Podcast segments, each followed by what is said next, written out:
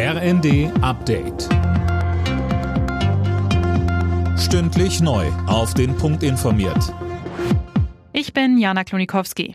Im Streit ums Bürgergeld hat es offenbar eine erste Einigung gegeben, und zwar was die Sanktionen angeht. Laut einem Bildbericht haben die Ampelparteien dem Druck der Union nachgegeben. Demnach müssen Bürgergeldempfänger bei Verstößen jetzt doch von Anfang an mit Sanktionen rechnen. Eigentlich hatten SPD, Grüne und FDP eine Vertrauenszeit von sechs Monaten ohne Sanktionen geplant.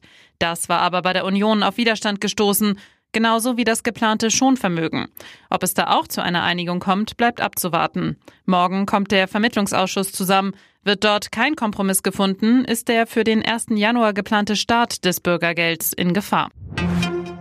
Die Weltgesundheitsorganisation WHO rechnet damit, dass der Winter für Millionen Menschen in der Ukraine lebensbedrohlich wird.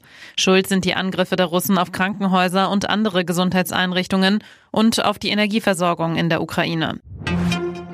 Moldau bekommt 32 Millionen Euro aus Deutschland. Das hat Außenministerin Baerbock bei der Geberkonferenz in Paris zugesagt. Das ärmste Land Europas soll damit die Flüchtlingswelle aus dem Nachbarland Ukraine besser abfangen und die Infrastruktur ausbauen können.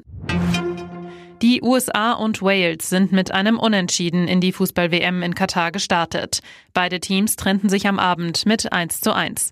Zuvor feierten England und die Niederlande einen erfolgreichen Turnierauftakt. England gewann mit 6 zu 2 gegen den Iran, die Niederländer bezwangen den Senegal mit 2 zu 0. Alle Nachrichten auf rnd.de